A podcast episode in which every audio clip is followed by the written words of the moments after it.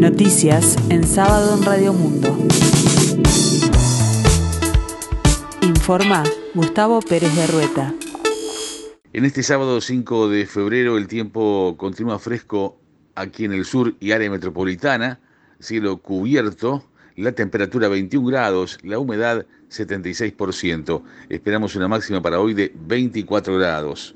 Interpol allanó los estudios de la radio Azul FM debido a la reciente difusión de varios audios sobre el caso de violación en Manada contra una mujer de 30 años en un apartamento del barrio Cordón, en Montevideo, según informó TV Ciudad y confirmó el observador. Precisamente el programa La Pecera, conducido por Ignacio Álvarez, difundió audios vinculados a la denuncia de violación grupal.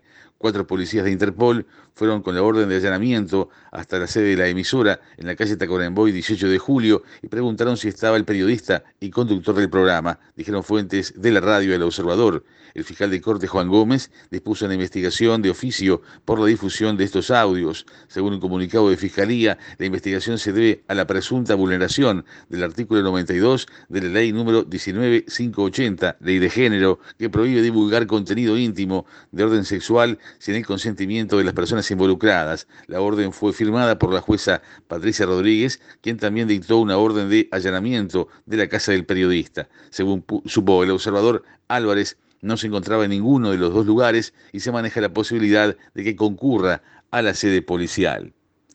El presidente del PIT-CNT, Marcelo Abdala, tuvo un accidente y el resultado de una espirometría arrojó que tenía 1.53 gramos de alcohol en sangre. El titular de la central obrera, según los parámetros establecidos por la ley de faltas, chocó en grave estado de embriaguez y se prevé que realice trabajo comunitario.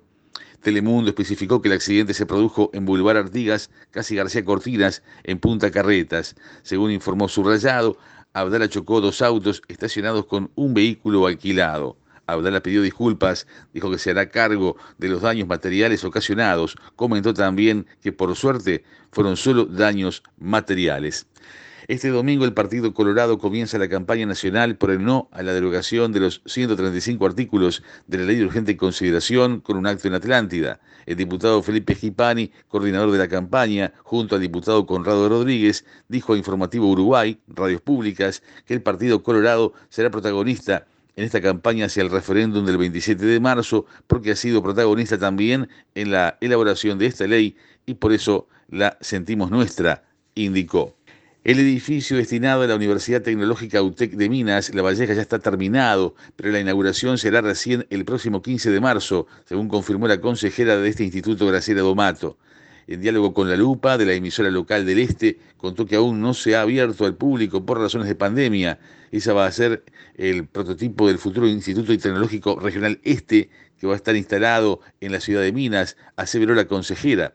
En ese sentido, adelantó que las carreras ofrecidas en la UTEC tendrán modalidades híbridas, 70% virtual y 30% presencial, y que no todas se realizarán en Minas. Sin embargo, aquellas que tendrán presencialidad contarán con un viaje semanal de un solo día a los diferentes departamentos para tomar la clase. Domato destacó así que la UTEC de Minas ofrecerá la posibilidad de hacer varias licenciaturas en Durazno, Paysandú, Colonia o Soriano desde la UTEC de La Valleja gracias a este modelo de educación. La prescripción para las distintas carreras abrirá el próximo 18 de febrero, mientras que los estudiantes tienen hasta el 7 de abril para presentar la debida documentación. En el caso de la licenciatura ofrecida en el segundo semestre, las inscripciones abrirán en junio. Peñarol Sub-20 viajó a Ecuador a disputar la Copa Libertadores de su categoría y este domingo debutará a las 17.30 horas ante Millonarios de Colombia. El torneo se extenderá hasta el 20 de febrero. El equipo que dirige Marcelo Broli integra el Grupo B junto a Liga de Quito, Inter de Porto Alegre y Millonarios de Bogotá. Emiratos Árabes Unidos está recibiendo la edición 2021 del Mundial de Clubes de la FIFA que se disputa en el presente año debido al corrimiento de calendario de competencias producto de la pandemia por COVID-19. Este domingo será disputada la segunda fase del torneo y marca el debut del equipo de Al Hilal de Arabia Saudita campeón de la Champions de Asia. En tanto, este sábado jugarán Al Hali, campeón africano, y Monterrey de México, clasificado por CONCACAF. Una vez se conozcan los ganadores de segunda ronda, entrarán en competencia los representantes de Conmebol y UEFA, Palmeiras y Chelsea, respectivamente candidatos a llevarse el título. Egipto y Senegal disputarán este domingo la final de la Copa Africana de Naciones. El gran duelo será además una pulseada entre los equipos de dos estrellas del ataque de Liverpool inglés, el egipcio Mohamed Salah y el senegalés Sadio Mané. Dos de los principales fondos de inversión internacionales conducidos por brasileños consideraron que la perspectiva económica va a mejorar con una victoria electoral del expresidente Luis Ignacio Lula da Silva del Partido de los Trabajadores por sobre el actual mandatario Jair Bolsonaro. Los fondos SPX y Verde Asset Management detectaron que la caída del dólar y el aumento del volumen de inversión en la Bolsa de Valores de San Pablo tienen que ver con la posibilidad de una mejor perspectiva para la inversión extranjera en un eventual gobierno de Lula, favorito en las encuestas de las elecciones de octubre. El tiempo continúa fresco aquí en el sur y área metropolitana, cielo cubierto, 21 grados, la temperatura 76%, el índice de humedad, la máxima esperada para hoy 24 grados, para el resto del día nuboso y cubierto, precipitaciones y tormentas aisladas. Para este domingo 6 de febrero 16 grados será la mínima, 22 la máxima. Estará nuboso con periodos de cubierto, precipitaciones aisladas, igual para la tarde-noche de mañana.